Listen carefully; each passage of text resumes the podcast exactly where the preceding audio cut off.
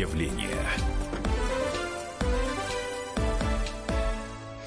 Мы поговорим в течение ближайшего часа о миллионах и даже миллиардах, миллионах, выделенных на дороге, миллиардах, которые осели в чьих-то карманах, ну и о тех людях, которые э, с удовольствием зарабатывают на чьей-то наивности, ну и, может быть, на каких-то мошеннических схемах. Так что будем считать, что у нас э, такой миллионно-миллиардный час предстоит впереди.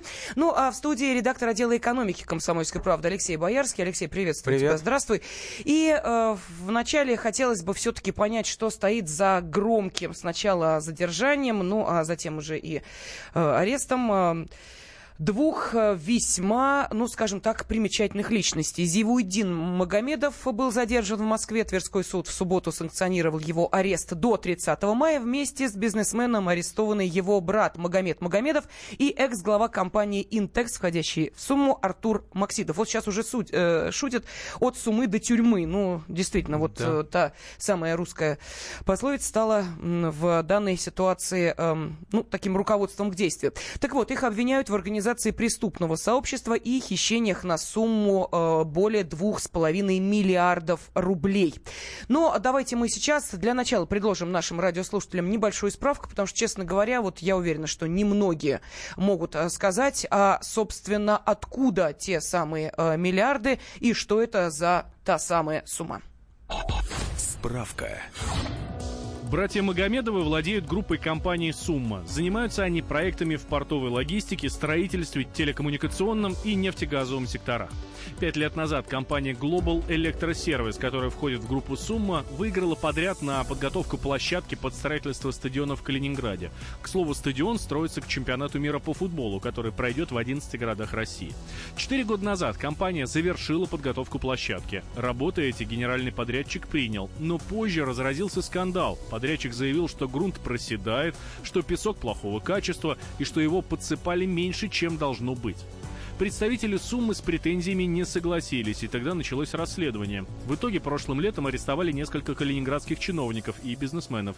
Их обвинили в хищении 752 миллионов бюджетных рублей.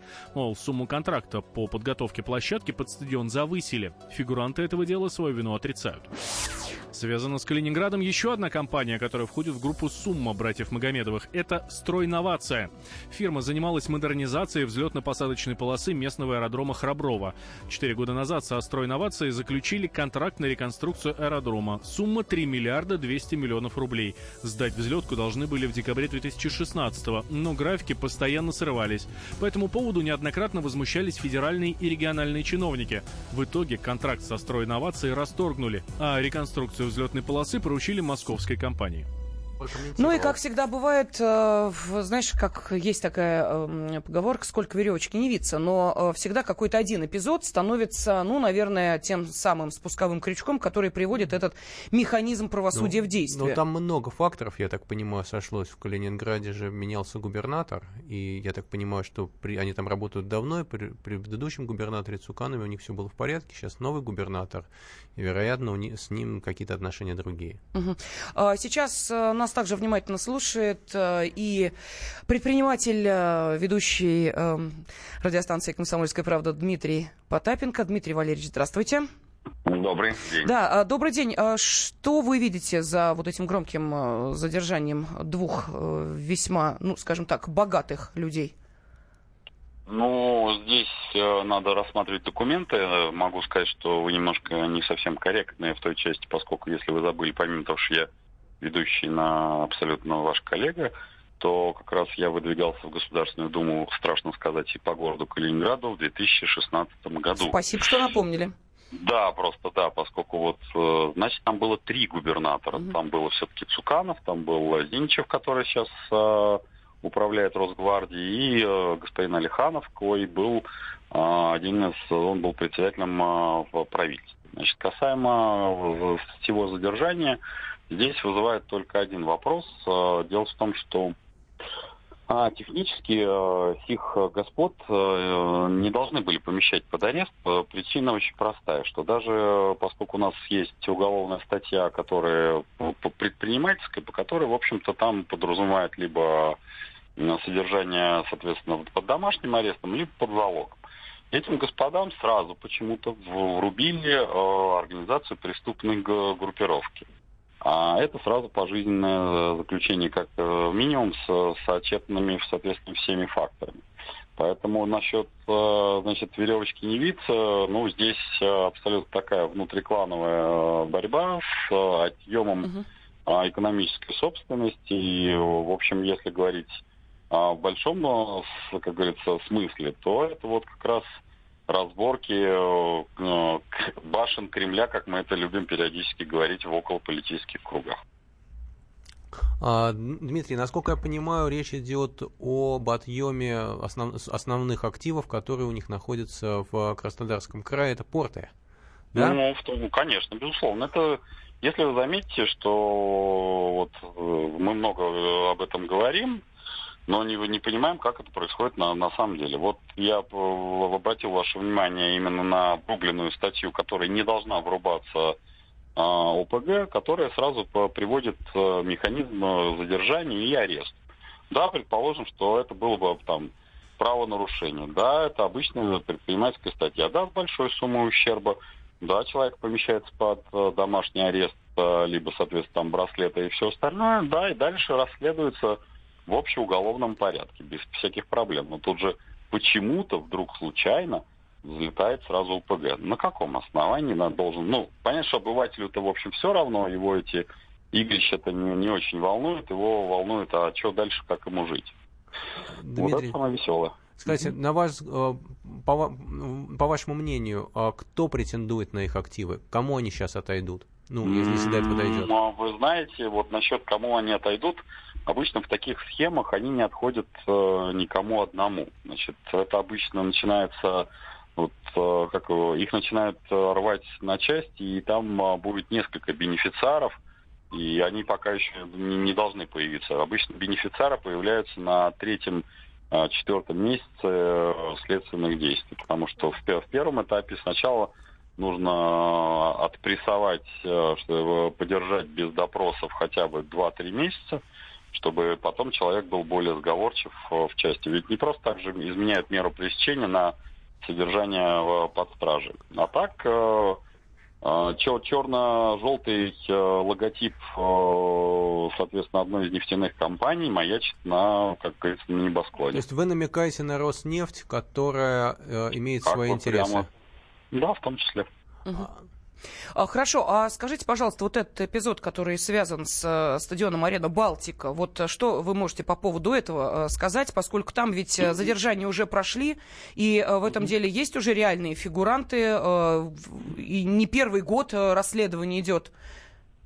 Что касаемо стадиона Балтика, значит, вообще стадион, стадионы, которые строятся на болотах, это вообще достаточно странные истории. Я понимаю, что губернаторы очень многие хотят а, построить и вписаться в так называемую а, тематику либо олимпийскую, либо, соответственно, связанную с чемпионатом мира, и это такие огромные деньги, огромные инвестиции, но вот, скажем прямо, этого стадиона не должно было быть как класса. А уж то, что его возможно или невозможно построить в, надо в, в данном месте с данными затратами, под моим, вот все, что я общался, потому что я был вынужден общаться а, как раз а, в рамках угу. того, когда я выдвигался, то проектировщики говорят, что построен быть он не может ни за какие деньги. Но, а, тем не менее, насколько мы понимаем, и угу.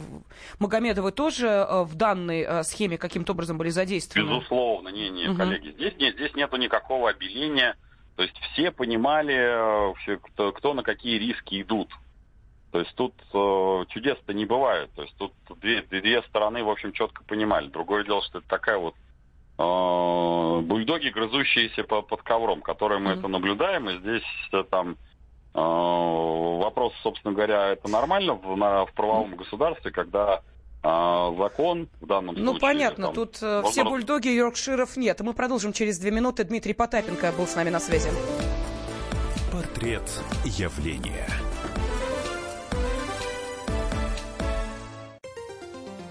С вами уполномоченный при президенте Российской Федерации по правам ребенка Анна Кузнецова. Слушайте радио «Комсомольская правда».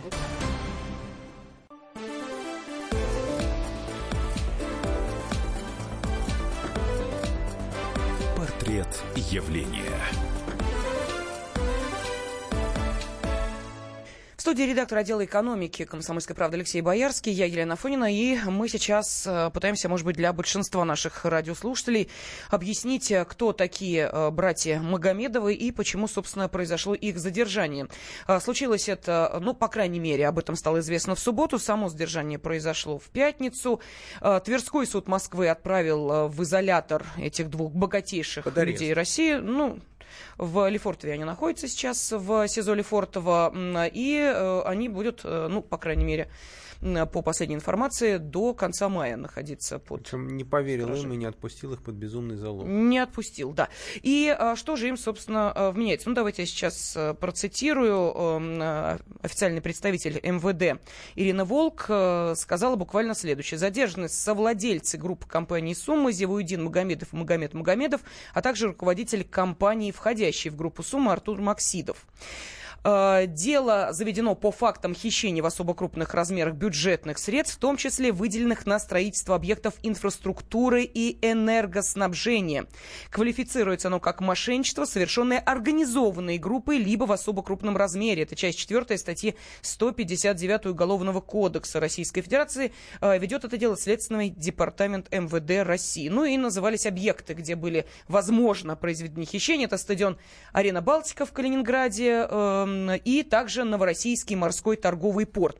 Алексей, ну мы уже сказали о том, что для большинства наших радиослушателей вот фамилии двух братьев ничего не значит, хотя они занимают не последние места в списке э, Forbes, 60 там какое-то место. Э, да, далеко не последние, это далеко не последние люди в России, они не такие известные олигархи, как там кто-то другой, но тем не менее это очень серьезные люди, которые владеют стратегическими объектами в России. Это порты в Краснодарском крае, через которые идет перевалка нефти, нефтепродуктов, э, зерна, почти все, все ну, вот основное наше зерно это Краснодарский край, но все идет через эти порты на экспорт. Это то, что мы не видим, это минеральные удобрения, которые идут на экспорт, опять же. То есть, э, а, и, соответственно, там вот, если поговорить в Краснодарском крае, мы знаем там каких-нибудь там услов, условных землевладельцев, лендлордов, там какие-то гигантские агрохолдинги, так вот э, компания Сума, она перевешивает их все вместе взятые. То есть по, своей, по своему значению для, для края и вообще, то есть и вес в стране. Так она сумма или сума? Я просто, а, мне даже интересно. А, черт их знает. Черт их знает, понятно. А, сейчас с нами на связи заместитель генерального директора а, Transparency International России Илья Шуманов. Илья, здравствуйте. Здравствуйте. Здравствуйте. Ну, вам первый вопрос. Так сумма или сумма? Мы все пытаемся понять. Ну, вообще сумма, говорят. Сумма? Да. Да, ну понятно, все ясно. Э, теперь э, уже более конкретные вопросы. А, Илья, привет еще раз. Мы сегодня уже общались. Я хотел uh-huh. уточнить. Расскажи, пожалуйста, о вот этой истории с, со стадионом в Калининграде.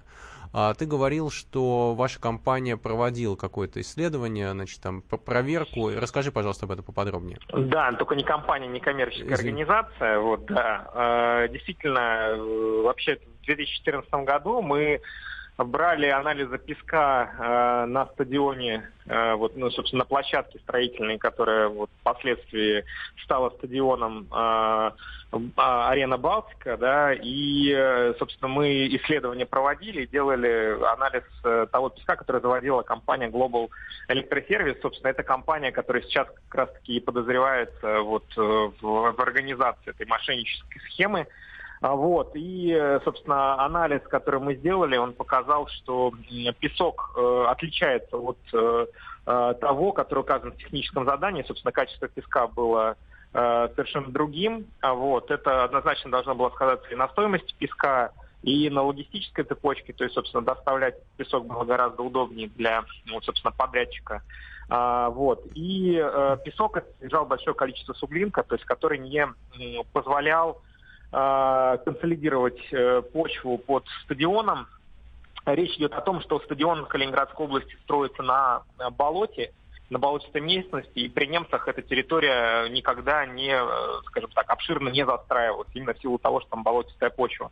Вот. Ну, вот принято было решение строительства, строительства стадиона там именно организовать, и для этого требовалось большое количество песка для того, чтобы консолидировать почву. И песок нужен был для того, чтобы, качественный песок нужен был для того, чтобы вода, которая поступала, собственно, вот с дождями, не знаю, вот, э, с внешней среды какой-то, она уходила обратно в почву.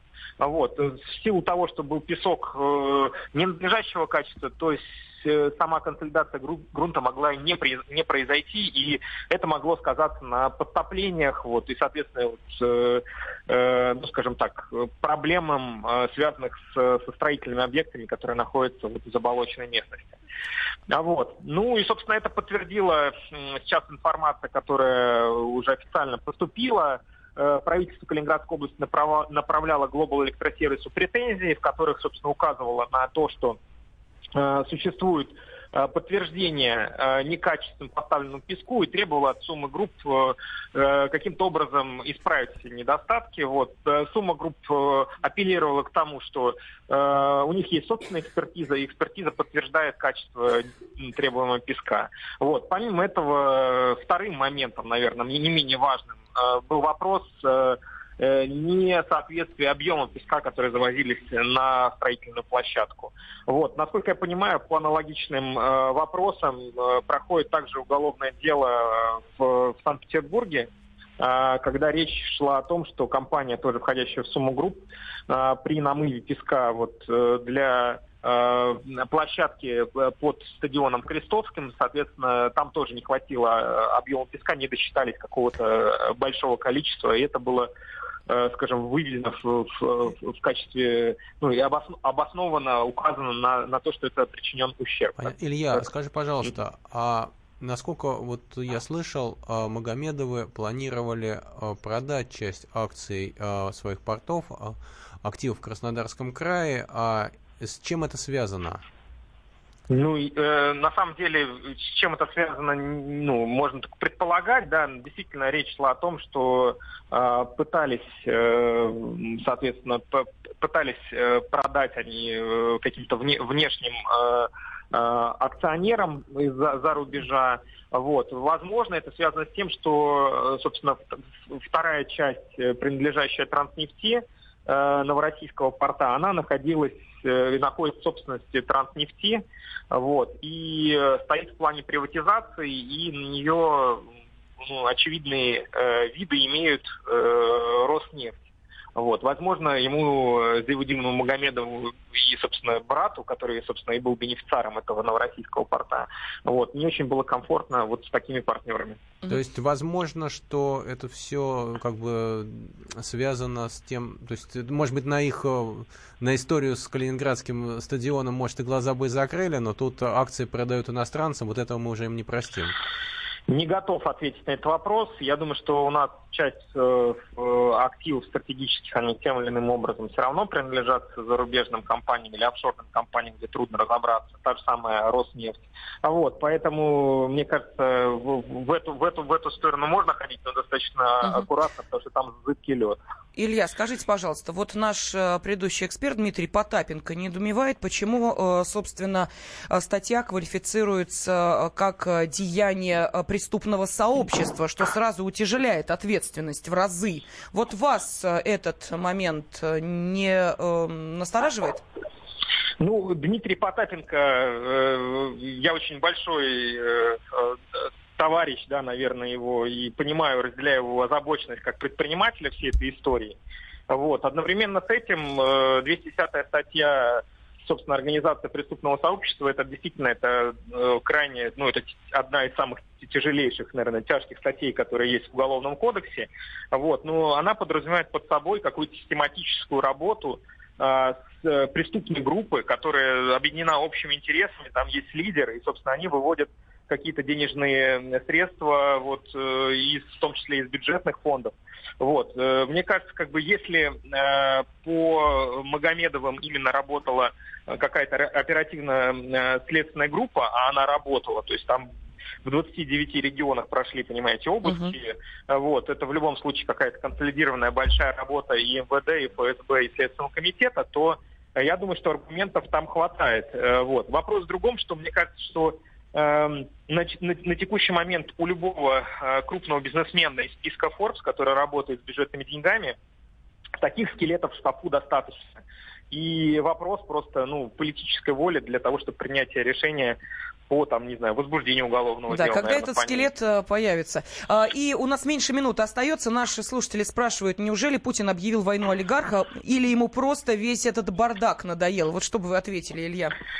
Я бы ответил следующим, что э, если э, каждый месяц сажать, сажать э, в тюрьму по одному э, доллару миллиардеру, который вот находится в России, то этих миллиардеров хватит на ближайшие 8 лет. Поэтому я э, вот с достаточным Э, скажем так, оптимизмом смотрю в будущее относительно там, борьбы с олигархами. Спасибо большое. Да, подкожный экономический жирок накопили. Заместитель генерального директора Transparency International России Илья Шуманов был на связи с нашей студией. Кстати, могу сказать, что по версии журнала Forbes состояние Зивуддина Магомедова оценивается почти в полтора миллиарда долларов.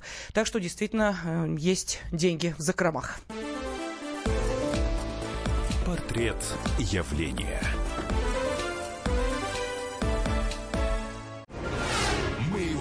Сделали. Скорее качай мобильное приложение «Комсомольская правда» для iOS. Фото, видео, статьи и прямой радиоэфир. Крупнейший новостной сайт в вашем кармане. Доступны версии для iPhone и iPad.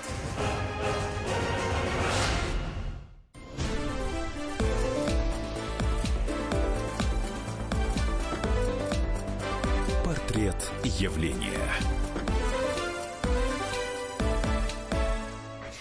Мы с вами продолжаем считать деньги, деньжище, заработанные э, честно и не очень, праведно и совсем с мошенническим, применением мошеннических схем. Но на что уходят большие деньги? Э, иногда просто в песок, как вот мы выяснили с э, предыдущими, э, ну, скажем так, фигурантами весьма теперь уже громкого дела братьями Зивуидином и Магомедом Магомедовым. Э, но, э, впрочем, могут они уходить и э, в дорожное покрытие, об этом мы поговорим чуть позже, а могут оседать в карманах мошенников. И вот такую грандиозную мошенническую схему в свое время, нет, не придумал, а осуществил, провернул уж, простите, на просторах нашей страны э, небезызвестный Сергей Пантелеич Мавроди. В субботу, 31 марта, состоялись похороны основателя МММ. И э, сейчас э, мы обсудим, ну, действительно, довольно яркую жизнь и, э, ну, скажем так, тихий уход из жизни этого человека. Специальный корреспондент «Комсомольской правды» Дина Карпицкая в студии. Дин, я приветствую тебя, здравствуй. Да, здравствуй, Лена, всем здравствуйте. Я, честно говоря, не назвала бы не жизнь тихая, не уход тихим, потому что Сергей Пантелеевич а, и даже после смерти наделал много шума, в том числе и в нашей газете было много публикаций. Дело в том, что он умер в больнице 62-й от сердечного приступа.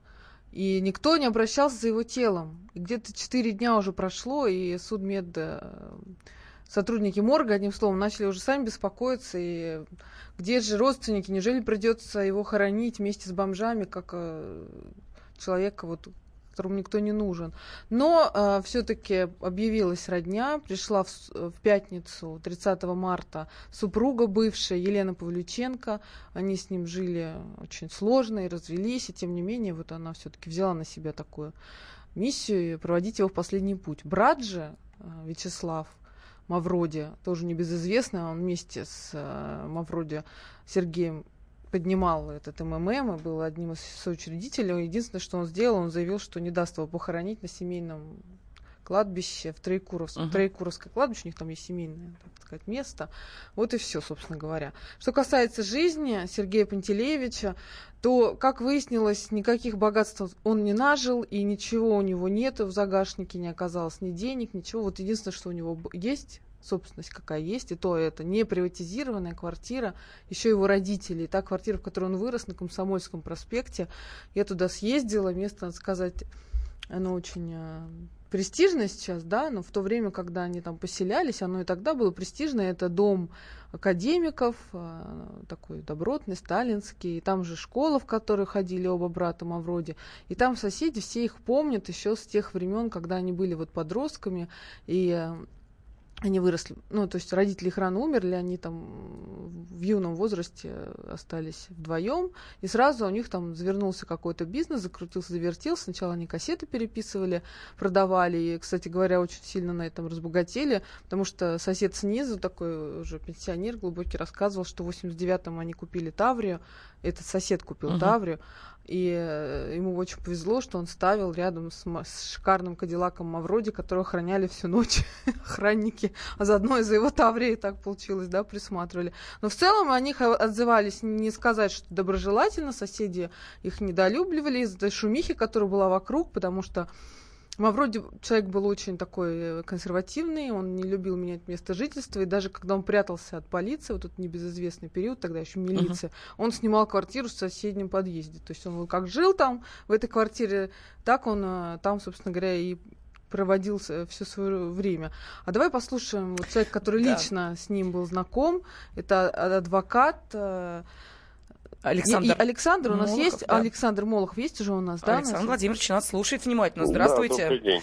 Добрый, добрый день. день. Да, вот а, скажите, пожалуйста, у меня возникает э, вот какой вопрос. Вы знаете, ну, когда речь идет о таких личностях, то э, уж простите, но появляются некие конспирологические версии. Вот так говорят, что вроде как где-то Березовского видели. А может быть здесь тоже? Ведь двойников-то у Мавроди было немало, и обстоятельства его ухода из жизни как-то вызывают у многих вопросы. Да-да-да, и сегодня даже читатели вот писали под, э, в комментариях, что а в закрытом гробу ли он был похоронен или в открытом, вот, чтобы вот. убедиться, он ли это. Александр Владимирович, вы э, этого человека знали. Вот скажите, пожалуйста, э, можно ли сказать, э, что эти э, слухи, домыслы беспочвенны, что э, нет действительно вот... Э, э, его поклонники, те, кто пришли на кладбище, попрощались именно с Сергеем Пантелеичем Мавроди? Во-первых, Мавроди действительно умер. Во-вторых, э, прощание проходило в два этапа. Сначала в церкви, там гроб был открытый. Гроб закрыли уже в церкви э, на, э, собственно говоря, после той процедуры, которая была в церкви, бывшая супруга, она не осталась уже. Поэтому э, закрытый гроб и увидели там журналисты издалека, когда его уже из церкви выносили. Э, нет никаких сомнений в том, что это Мавроди, потому что проводилась процедура дактилоскопии. Отпечатки пальцев брали, поэтому здесь, угу. в общем... А вы были, получается, да, на похоронах? Нет, я не был, я не был. Там мне достаточно живых клиентов, уж извините, но э, я, в общем-то, общаюсь ну, с кругом людей, которые были к нему близки. Завтра, кстати, 9 дней. Э, это будет определенным образом тоже отмечаться. Вот. Э, но, опять же, какие-то подробности мне известны. Вот я вам о них рассказываю. А правда ли, что его похоронили за счет вкладчиков МММ, что не у своих? Действительно, такая структура, как Гвардия МММ 2011, да, она оплатила похороны. И, собственно говоря, поэтому бывшая супруга согласилась э, юридически э, эту процедуру, так сказать, оформить. Если бы она этого не сделала, Э, закон о погребении и похоронном деле, 12 статья, позволяет иным лицам захоронить. То есть это просто сделали бы поклонники Мавроди. А как он в любом случае не казался бы на кладбище среди, извините меня, лиц без определенного места жительства. А как вот он в последнее время э, жил? Почему оказался один на остановке, если у него э, были люди, которые там и в магазин за, за него ходили, убирали, похороны, похороны? Как это произошло? Вот есть ответ на эти вопросы у вас? Ну, я хочу подчеркнуть, что я 12 лет лично его не видел, и информация, которую я о нем знаю, это же от людей из его окружения. А, и у меня нет, кстати говоря, никакой уверенности, что вот эта ставшая а, господствующая версия о том, что его нашли на автобусной остановке, соответствует действительности, потому что у меня есть э, другая версия, которой я склонен больше верить, потому что она из, э, от сотрудников правоохранительных Какая же версия? Исходит. Не томите нас, скажите. Ну, он был просто вызов, э, и, собственно говоря, он уехал э, на скорой. с адреса, да, на скорой, поэтому, знаете, это как бы немножко тень на плетень. Такая версия, кстати, появлялась в средствах массовой информации, она не стала господствующей.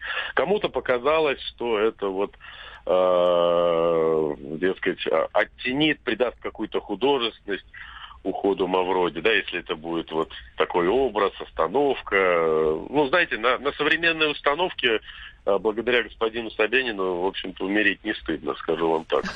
Я Собянина не люблю, но остановки в Москве сейчас э, от снега, от дождя Скажите, а укрывают. а что у него такие за отношения э, с родственниками? Даже жена вот не осталась на не поехала на кладбище. Вроде как согласилась уже похороны провести, но наполовину как-то.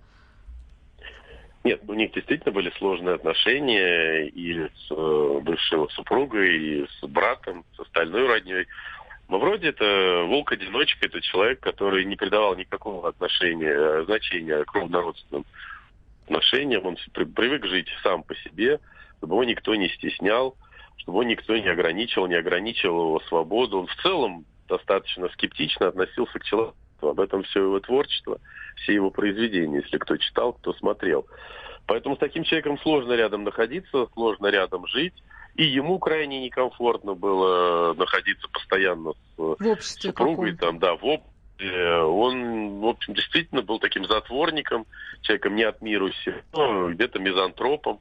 Поэтому тут э, у него в творчестве постоянно тема предательства. Я думаю, что он подозревал своих родных э, в том, что когда его первый раз арестовывали в 2003 году, они как-то были к этому причастны.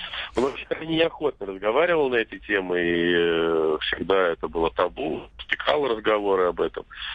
Не забывайте еще, что это вечная такая шекспировская, гамлетовская, там, как хотите, э, тема старший брат, брат, да, есть, э, А тут, э, я и извиняюсь, это- это- Александр Владимирович, ну тут возникает еще один момент, понимаете, отношение к э, деньгам, когда они сваливаются на одного из членов твоей семьи, то, э, ну, естественно, другие хотят, чтобы, в общем, это доход насколько я знаю, он равномерно распределен. Вот его отношение к финансам, потому что Ласковый Мэй вспоминает, что после концертов у них там деньги мешками были в э, А у гримерке. Мавроди А вот у Мавроди.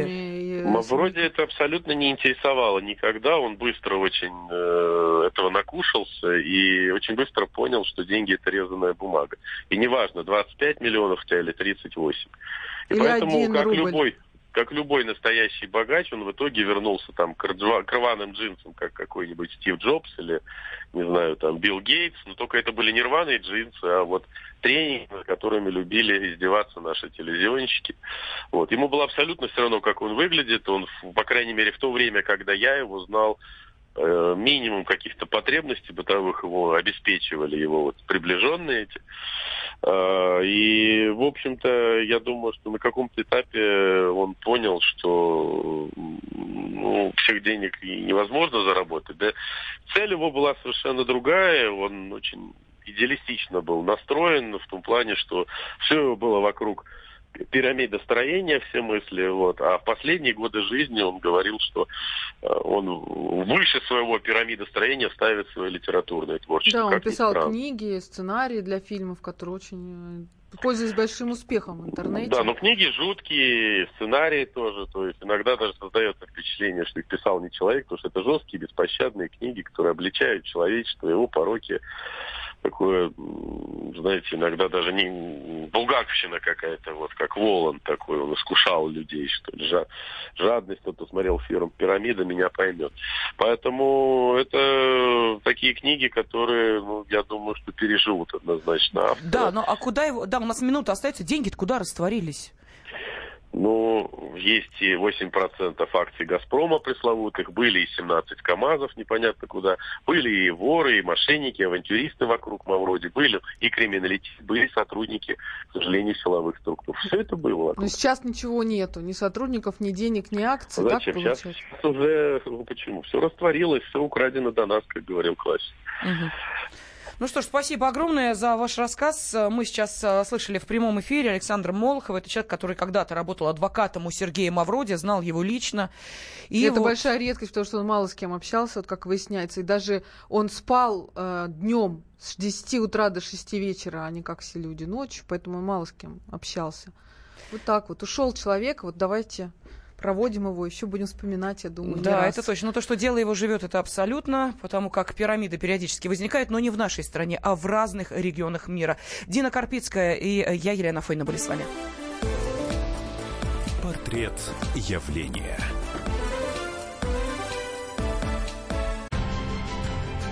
Будьте всегда в курсе событий.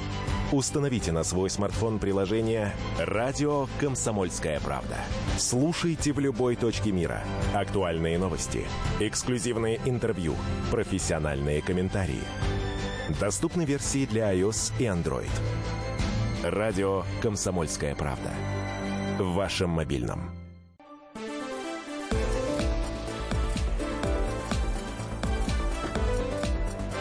Портрет явления. Кто-то делает деньги из воздуха, кто-то из песка, кто-то их в этот самый песок, а точнее в асфальт закапывает. Сегодня у нас такой экономический портрет явления. В студии автообозреватель «Комсомольской правды» Кирилл Бревдо. Кирилл, приветствую тебя. Здравствуй. И э, нас заинтересовала следующая информация. Ну, нет, наверное, такого человека в нашей стране, который бы не сетовал на качество российских дорог. И вот как только появляется какая-то информация о том, что очередная сумма выделена, сразу возникает вопрос, на что уйдет, не закопают ли куда-нибудь, знаешь, в бетон, в асфальт, в песок, не утекут ли эти деньги. А сумма-то, ну, мягко говоря, не маленькая. 6 миллиардов рублей, даже более правительство выделило. Но, правда, 30 субъектом э, Российской Федерации на развитие автомобильных дорог регионального, межмуниципального и местного значения в рамках госпрограммы развития транспортной системы. Ну и теперь э, хочется понять, вот обратившись к нашим радиослушателям, как вы считаете, за последние годы дороги в вашем регионе стали хуже, лучше, не изменились? Процесс пошел в какую сторону. А то, ведь, знаете, процесс бывает э, улучшение качества дорог, а бывает, что и то, что было, превращается в ямы и колдобины. Пожалуйста, телефон прямого эфира 8 800 200 ровно 9702. И можете прислать сообщение на WhatsApp и Viber 8 967 200 ровно 9702. Ну, Кирилл, я так понимаю, что, наверное, это не что-то из ряда вон выходящее, колоссальная сумма, которая вот, здравствуйте, выделилась. Ведь э, такие деньги каждый год э, получают. Или не каждый год? А, да вообще давно уже Путин сказал, сказал, что будем развивать дороги, и а, в целом а, сообщается, что а, есть такая информация, что инвестиции в транспортный комплекс в, там, составил 1,8 триллиона рублей, то есть 6 э, миллиардов, это, в общем, капля в море на фоне того, что, в принципе, есть желание закопать в наши в нашу планету, условно говоря, на нашей территории. Да, действительно регулярно выделяются деньги насколько, насколько они идут по назначению, сложно сказать, потому что, ну, если смотреть на Москву, ну, вроде есть дороги. А стоит отъехать э, куда-нибудь там в сторону Твери, дороги пропадают. Вот, кстати, э, Тверская область, она э, значится в списке получателей вот этих вот денежных средств, там какая-то внушительная часть вот этих вот выделенных денег пойдет именно на Тверскую область в частности. Треть. Треть, 2 миллиарда они э, прямиком уходят, но, правда, опять же, в Тверскую область и в Республику Алтай. Вот и там, и там слушают радиостанцию «Комсомольская правда». У меня сейчас огромная просьба, но э, с Алтаем, наверное, посложнее, у нас все-таки разница во времени, а вот с Тверской областью все может хорошо получиться. Вот как вы считаете, э, даже миллиард рублей, потраченных на ваши дороги, э, это будет э, действительно видимый эффект, ощутимый эффект для автомобилистов, или, э, может быть, э, действительно не заметили и не не заметите улучшение качества дорожного покрытия и вообще наличие самих дорог. Пожалуйста, 8 800 200 ровно 9702. Ну, естественно, не только жителей Тверской области мы призываем позвонить и отчитаться, стали ли в последние э, годы дороги лучше или, может быть, все осталось на том же уровне, а может быть и еще хуже. Слушаем э, Виктора из Новосибирска. Виктор, здравствуйте. А, добрый вечер. Да, Новосибирский, как на Алтай уже вечер, уже темно вот 10 часов вечера доходит. У нас дороги стали хуже. Я работаю в такси не первый год. Э, честно могу сказать, за последние ну, пять лет, наверное, сейчас, вот весна, асфальта сошло больше, нежели снега, наверное, в Новосибирске. Да, не держит асфальт деньги земля русская. Угу. Деньги выделялись. В прошлом году сделали дорогу в аэропорт сделали улицу, по которой на эту дорогу уезжает полномочный представитель. То есть это вот единственная улица в Новосибирске, старого центра, которую, ну, более-менее привели в порядок. Все uh остальные улицы просто не то, что там слои сходят асфальта, там видно гранитную мостовую, которая еще при царе-батюшке лежала. Ох, ничего себе. Ну, спасибо. Да, да, там точно ничего не будет. Вот это да. Спасибо вам огромное. Я просто объясню, почему сейчас не можем много времени уделять каждому телефонному звонку, потому что, ну, понятно, люди желают отчитаться о состоянии своих дорог. Поэтому переходим к следующему региону. Юрий из Волгограда с нами. Юрий, здравствуйте. Здравствуйте. Э, вы знаете, я э, абсолютно уверен, что результата реального от этих вложений никакого не будет. Я объясню почему. Uh-huh. Дело в том, что я сам лично вот участвовал э, ну, в организации, работал, которая занималась ну, ремонтом и строительством дорог здесь у нас в Волгограде по федеральной программе. Вот у нас к чемпионату делают дороги, которые ну, готовятся к чемпионату uh-huh. мира. Вот. Э, само производство, технология работ в таком состоянии, вы знаете, это просто освоение, я скажу, средств. Мы закончили работы буквально, сейчас скажу, числа 15-17 января, когда уже дороги ни один, ну, никто их не делает в таких погодных Слушайте, условиях. а вам самим-то за вашу работу не обидно? Они не будут держаться. Ну вы же по ним ездить будете. Вот вам да, не обидно за то, что... Ним, но дело не в нас, поймите мы сами, допустим, руководству, там, какому-то начальству, которое приезжает, проверяет эти работы, говорим, не надо сейчас ложить, нельзя погода не позволяет. Ну, нет у нас таких технологий, нет таких материалов, чтобы дороги эти держались при таком строительстве. Не, ребята, вы делаете, нам надо средства осваивать вперед, вперед, вперед. Угу, угу, понятно, вот спасибо огромное. Проблема. Давайте, не... Да, мы поняли, спасибо. Давайте зачитаю следующее сообщение. У нас дорог не было и нет, пишут нам э, с э, курортов Пятигорска. Э, далее, вообще ничего не изменилось. Бываю постоянно в двух подмосковных городах Люберцах и Коломне. В Люберцах без улучшения улучшений, в Коломне становится только хуже дороги. Далее, э, в любую сторону, кроме М10, от Твери и дорог-то нет. В Саратове все хуже и хуже с каждым годом. Никто ничего не делает, только латают иногда. Далее Олег пишет, у нас в Крыму дороги стали лучше, правда не везде, и не знаю, надолго ли. Следующее, э, я часто езжу по России, понимаю, что в Тюмени самые лучшие дороги, сам я из Тюмени. Ну и вот еще, да, делать дороги в России, это, наверное, дело инопланетян. Есть советская дорога, не ямки, а нет, и дорога отличная. Ну вот, собственно, э, теперь возникает вопрос. Кирилл, у нас нормативы, э, я не знаю, там какие-то правила, ведь изменяются постоянно, говорят, надо какие-то новые технологии осваивать, чтобы все сезонные эм, работы проводить, чтобы дороги не латать. Ну вот осваивают действительно технологии. Э, вот недавно проскочила информация о том, что будет меняться национальный стандарт, согласно которому при ремонте дорог можно будет использовать до 30% uh, переработанного асфальта. Речь идет о верхнем покрытии. А, при том, что, в общем, э, сама вся технология, она не то чтобы прямо новость, потому что для а, подложки, условно говоря, под асфальт, а, переработанный асфальт уже тоже использовался. А, но при этом а, я знаю, что сейчас также разрабатываются технологии, которые позволят использовать асфальт прямо-таки при момент его снятия. То есть пока это не, не работает, но если это сделают, э, будет любопытно посмотреть, как все это будет реализовываться. А то, что дороги становятся хуже, хуже, все логично, значит, действительно осваивают средства, э, которые выделяются. Все, в общем, одно к одному. То есть каким-то образом они их сами осваивают, ну да. Придумали, как осваивать. Значит. Да, у меня единственный вопрос возникает. Вот э, не первая жалоба была на то, что работа проводится тогда, когда, ну, априори этого делать нельзя по погодным условиям. Вот если бы снимали не только асфальт, но и э, тех, кто проводит эти работы, нет, не э, мужиков, которые выходят, э, этот асфальт вынуждены э, класть в лужи и э, на мерзлую землю, а вот тех, кто, э, собственно... Принимает решение. Совершенно решение, да. Вот э, никто на твоей памяти не был за подобные деяния наказан? Я что-то не припомню.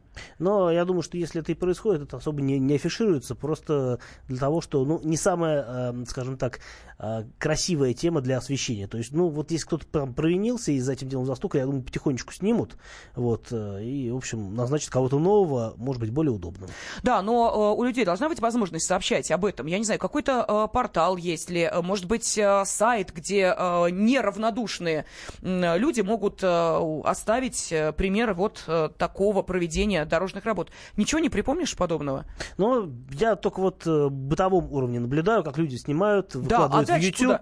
А дальше такое ощущение, что никуда. Потому вот. что если это все повторяется везде и повсюду и регулярно, значит, ничего не происходит. Но, тем не менее, мы видим, что очередные 6 миллиардов рублей выделяются 30 субъектам Российской Федерации на развитие автомобильных дорог. Так что Тверская область, Республика Алтай, будем следить внимательно, что там у вас на выделенные 2 миллиарда рублей будет происходить.